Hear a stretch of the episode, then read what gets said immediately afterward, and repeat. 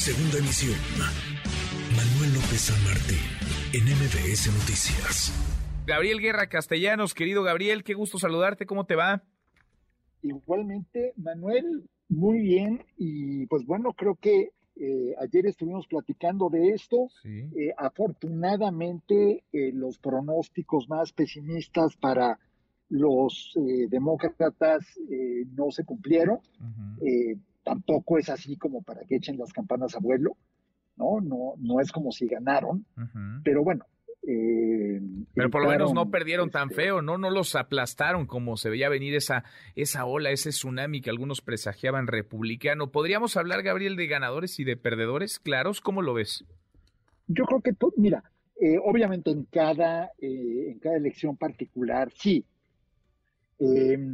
Em, pero creo que todavía es demasiado pronto, Manuel, por las particularidades y vicisitudes del sistema electoral estadounidense, ya lo mencionaba José Díaz Briceño, que es un profesional que conoce muy bien allá, eh, eh, esto se va a tardar todavía un rato, o sea, ya no solo la segunda vuelta en Georgia, eso, eso es lo de menos. Los conteos se van a llevar, pues en algunos casos, toda esta semana y en algunos casos tal vez una semana más. O sea, son, es surrealismo. Acabamos de ver a Brasil con eh, una cantidad impresionante de votantes, eh, con todas las complejidades, dificultades, pobreza, marginación, todo lo que enfrenta Brasil, dando resultados la misma noche. Y estamos viendo a Estados Unidos que no es capaz de dar ni siquiera la parte federal. Increíble, sí. Al día siguiente. Es, es, es verdaderamente eh, increíble. Pero bueno, en fin, cada, cada quien sus este, sistemas electorales, ¿no? Eh, yo, yo creo, yo creo, Manuel, que en general ahorita los demócratas deben estar diciendo, bueno, hasta el momento ahí la llevamos, ¿no? Hasta el momento no nos, este, como bien dices, no nos vapulearon, no nos rompieron la cara, pero eh, bueno, también es, eh, eso de que es, es, es un poco como si Polonia no nos golea en el Mundial, ¿no? digo, estabas hablando hace unos minutos de fútbol. Sí. Bueno, digo, ojalá, por supuesto, que Argentina no nos haga trizas, pero... que nos ganen, pero no tan feo. Pero de ahí a decir, oye, Fío, ¿no? Nada más nos ganaron 1-0, 2-0, 2-1, pues tampoco es así como que digas para, para festejar. Yo creo que al final eh, la Cámara Baja sí se irá con los eh, republicanos, el Senado, pues en una de esas lo conservan, eso sería una victoria mayúscula para Biden. Em, en algunos estados tienes, tienes eh, resultados muy alentadores en términos de rechazo a iniciativas antiaborto, por ejemplo, cosas así, eh, o derrotas para candidatos impresentables, el caso de Pensilvania, pero en otros no tanto. Entonces, tienes ahorita una mezcla. Esto es una especie de, ¿te acuerdas de esas cobijas artesanales que hacían así como con cuadritos de distintos colores y formas y texturas, este, y que estuvieron muy de moda cuando tú eras joven? Sí, sí, sí, cómo no. Esto es un poco una de esas cobijas, ¿no? Hay un poco de todo para todos, y el resultado, por supuesto, es verdaderamente horrible. es espeluznante, con todo respeto para esas cobijas. Este, son horrendas. Horrendas. Este, y, y, pues yo creo que ahí estamos, ¿no? Eh, ahí estamos, los temas de fondo no se resuelven. Eh, Trump no está contento, pero sí está muy contento Abbott en Texas y sí está muy contento de Santis en Florida. Sí, cómo no. Híjole, no, sabe uno realmente con cuál quedarse.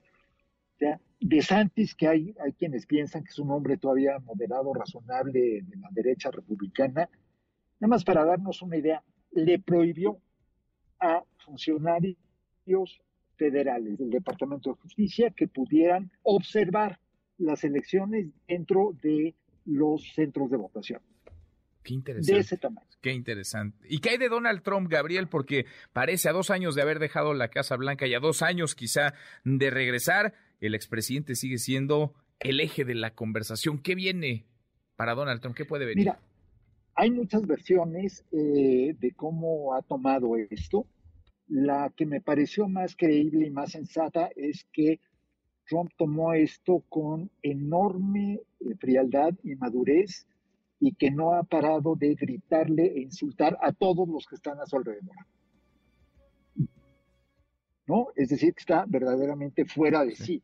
Oye, o que está en su normalidad, porque pues, así se la ha pasado. Estoy, siendo, no, estoy siendo completamente sarcástico. Ah. Em, dicen, yo me imagino que está haciendo un entripado, eh, me imagino que está también pues este, pensando cómo replantear sus cosas, pero ya vimos una primera muy mala señal, que es eh, pues su eh, anuncio, su mensaje de que él cerraría la frontera.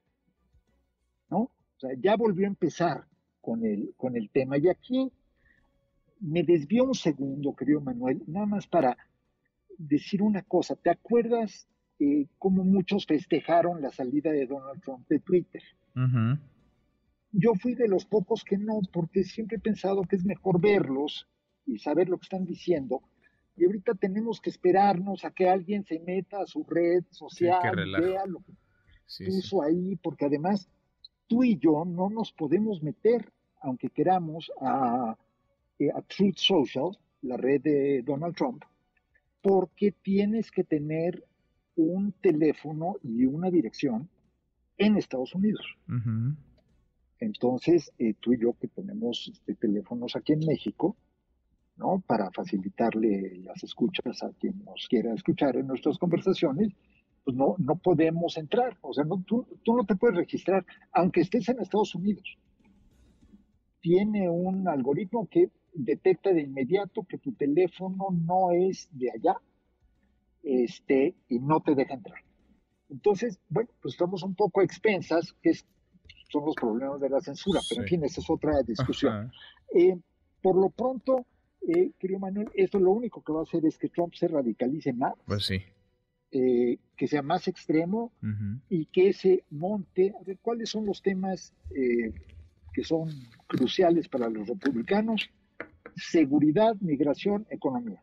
En eso se va a montar. Tres, en el orden que tú quieras. En eso se va a subir, sí. Seguridad, inmigración y economía, todos van de la mano porque todos son perfectos para atizar claro. el fuego eh, de la xenofobia, eh, para atizar el racismo y la violencia verbal, que luego se vuelve física, contra los migrantes y muy particularmente contra los migrantes de origen hispano, eh, de, origen latinoamericano y mexicano. Puros temas que le encantan y que maneja muy bien el expresidente. Pues es que le salen naturalitos, eh, ya, no, ya no la sabemos.